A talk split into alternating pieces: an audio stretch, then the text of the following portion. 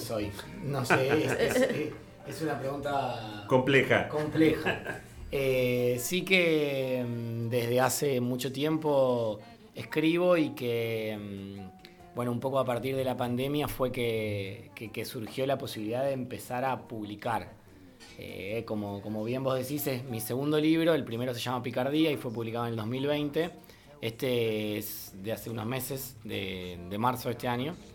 Eh, bueno, y el nombre Segundos Tiempos tiene que ver con eh, varias cuestiones. Desde el punto de vista del diseño de la tapa, que, le mando un abrazo a Santiago Rosales, un gran diseñador de, la ciudad también, eh, tiene que ver con lo que representa el segundo tiempo en cuestión de, oportunidad, de reinvención, de repensarse. Pero hay uno de los textos del libro que se llama Segundos Tiempos, que tiene una componente futbolera, porque para los que somos fanáticos de este deporte, el segundo tiempo es algo que nos da la hermosa seguridad de que algo va a suceder y que no va a ser alterable. Es decir, cuando esperamos en ese entretiempo interminable, sabemos que los 45 minutos siguientes van a definir algo, para un lado o para otro, que nos va a pesar en lo que queda de la semana, del mes y a veces según algunos resultados para toda la vida pero sabemos que eso es inalterable y sabemos que estamos en esos minutos previos al segundo tiempo delante de un hecho de esas dimensiones. Y pocas veces en la vida creo que tenemos esa seguridad y esa certeza como los futboleros cada vez que nos, que nos enfrentamos a un comienzo de segundo tiempo. ¿Y qué es lo que contiene este libro? ¿Qué es lo que vamos a encontrar cuando, bueno, cuando nos lo traigas? Porque ahora no lo tenemos acá con nosotros, pero cuando nos lo traigas, ¿qué vamos a encontrar? Le pido disculpas, el libro va a estar para que lo sorteen si quieren el lunes. Eh, el eh, Segundos Tiempos es un libro que tiene una serie de relatos que son algunos poesía, algunos ensayos y algunos cuentos cortos. Está atravesado por algunas temáticas que cruzan eh, la relación con lo paterno a través del fútbol, mucha temática social o mucho, mucho texto con abordaje de, la cuestión que, bueno, en el contexto de la sociedad que nos toca vivir para para, interpelarnos y, bueno, y, e intentar que hechos cotidianos no nos sean tan indiferentes. Eh, decías este, un poco la, tónica eh, futbolera. Eh, ¿El libro en algún punto es autorreferencial? ¿Contás cosas que te pasaron a vos? ¿Situaciones por, que, por las que atravesaste? Bueno, creo que todo libro es un poco autorreferencial. No, no creo que se pueda escribir sin escribir de uno mismo aunque, aunque ficcionemos, aunque inventemos historias, uno proyecta, inventa en función de, experiencias, sensaciones, ideas. Eh, entonces, y, además, y además hay textos que donde se nota que estoy específicamente en primera persona. Pero, quiero decir, eh, eh, es imposible que cuando, creo que lo decía Sábato, que la mejor forma de escribir una biografía es no escribirla, sino con las acciones propias uno se, se va definiendo. Eh, y en tu libro anterior contabas, eh, era un libro sobre sonceras, una cosa así, sobre picardías, eh, lo recuerdo porque también lo presentabas.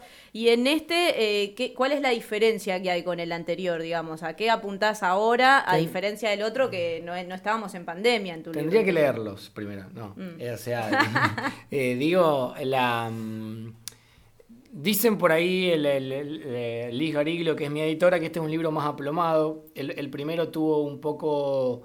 Eh, fue, digamos, concebido antes de la pandemia y este tuvo bastante de pandemia. O sea, hay muchos textos que fueron escritos en la pandemia. Entonces, eso me encontró desde otro lugar escribiendo, desde otro vínculo con el tiempo, eh, que en definitiva hizo que haya más eh, cuentos que quizás poesía, que ese es como el eh, el principal cambio de formato. Eh, Picardía tenía mucha poesía, mucha poesía de lo que uno podría considerar clásico sexo afectivo. Y este tiene más cuento corto, más ensayos. Hay un lugar para la poesía, pero está un poco... ¿Ensayos de? Bueno, como, como decía hoy, un poco con, con componente social. Hay, hay algún... Por ejemplo, hay ensayos sobre, sobre el fútbol, porque el abordaje sobre el fútbol no es decir, che, hay que parar dos tácticas, 4-4 y no, no cómo juega un equipo, sino decir, como, fenómeno, cómo nos atraviesa el fútbol, qué significa socialmente, qué lugar tiene. Lo que le decía Fabián, cómo nos vincula con lo paterno, que quizás e, es, la principal referencia que la mayoría de las masculinidades, en tiempos donde las masculinidades estamos tan interpeladas, justamente, eh, digamos, cómo el fútbol un poco nos conecta con lo, con lo, paterno, con lo masculino. Aunque afortunadamente también el fútbol se va hacia lo femenino. Mirá que acá está Lucho, que siempre le pedimos, eh, él es nuestro periodista deportivo de la mañana, y siempre le pedimos que tenga un abordaje también eh, en términos de género, no en sentido de contarlo como algo apartado, uh -huh. sino que las mujeres, digo, sean parte también de, Naturalmente, del porque, mundo por, ese. porque el fútbol, además de representar las pasiones, este espíritu a veces de tribu, esto que recién Fabián le preguntaba a Martín de respecto a cuando se vino para la final en Paraguay, esta movilización que puede generar el fútbol, además de todo eso, no hay que negar que tiene un componente xenófobo, misógino, homófobo, que, y eso forma parte también de nuestra sociedad. Entonces, uh -huh. creo que por ahí, eh, el fútbol es una forma de representarlo. Bueno, eh, es un ejemplo por ahí. ¿Cuándo lo vas a presentar en Santa Fe? ¿Estás estás armando eso? Bueno, un poco esto estuvo por, por calendario, tuvo antes, eh, estuvo antes exhibido en Buenos Aires que en Santa Fe, estuvo en la Feria del Libro claro. a principio de este mes. Y eh, el primero de junio, en dos semanas, el jueves primero de junio a las 7 de la tarde, en el auditorio de ATE, lo vamos a estar presentando. Eh, Mati, contale un poco a la gente cómo se te ocurrió esto de ser escritor, ¿no? Porque vos sos un chico que trabaja, que tiene su trabajo hace muchos años, que, que está todo el día con este tema, también sos en algún punto militante sindical, entre comillas, y también escritor. ¿Cómo se te ocurre esta beta? Eh, bueno, por ahí el, creo que el comienzo de la escritura tiene que ver con la literatura en general, con leer.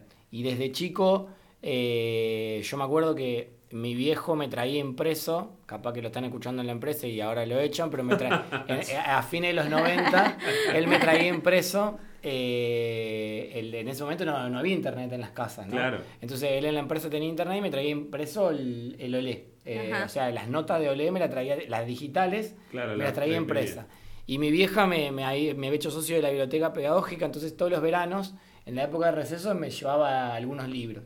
Yo creo que ahí un poco radica el, el comienzo de la lectura. Y yo, es, es, contracultural el fenómeno literario en este tiempo, digamos, de, de series, de celulares, de... Lo, lo, que digo no es una crítica de este tiempo, sí que los libros hoy no representan lo que representaban hace 40 años, donde estaban en las discusiones en la mesa de café. Che, ¿Qué quiso decir? ¿A dónde va esta corriente del autor? ¿Cambió ahora? Hoy en día hablamos en todo caso de, estás viendo esta serie. Claro. Y bueno, lo que intenta recuperar segundo tiempo son, son relatos, pero son relatos cortos, porque para, para que el lector no se sienta eh, paralizado ante tener que leer un libro que sea a priori eh, extenso, sino que trata de, de, de, ir un poco más a, a, cuestiones de impacto concretas y concisas. ¿El público etario al que apunta este libro? Bueno, yo creo que es, digamos, me ha sorprendido un, un poco gente muy joven, digo joven en edad secundaria, donde ha, donde ha llegado a través de, de, de difusiones del Ministerio de Educación eh, con el libro y también por ahí algunas devoluciones de gente, digamos, lo que uno podría considerar adultos mayores. Uh -huh. O sea, quiero decir, por ahí hay algunos textos de, de alto voltaje que quizás, bueno, recomendamos un más 16. No sean para, para sí, menores. Sí. Está bien, está bien, está bien. Bueno, Mati, muchas gracias por no, visitarnos hoy. Recordarnos cuándo vas a presentar el libro. Vamos a intentar estar sí, y vamos supuesto. a esperar que nos lo mandes. No, ¿eh? no, nos eh... vamos a quedar acá con las ganas. Ne Negrita Cornet también pidió uno. Así Yo que uno, necesitamos sí, unos sí, pares. No, no, vi ningún libro del escritor que, que haya traído uno, uno bajo el Eh, brazo. hay, hay uno, hay uno más comprometido, entonces no, gracias a ustedes por el tiempo y nos vemos el jueves primero de junio en el auditorio de ATE a las 7 de la tarde. Buenísimo. Perfecto, muchas gracias, Matías. A ustedes. Vamos a ir a una nueva pausa comercial, 11.32 minutos. ¿Qué tenés ahí para contarnos, Negru? Versión original versus cover. Hay una canción que se hizo viral en TikTok Sí. y que después, gracias a esa viralización, la banda también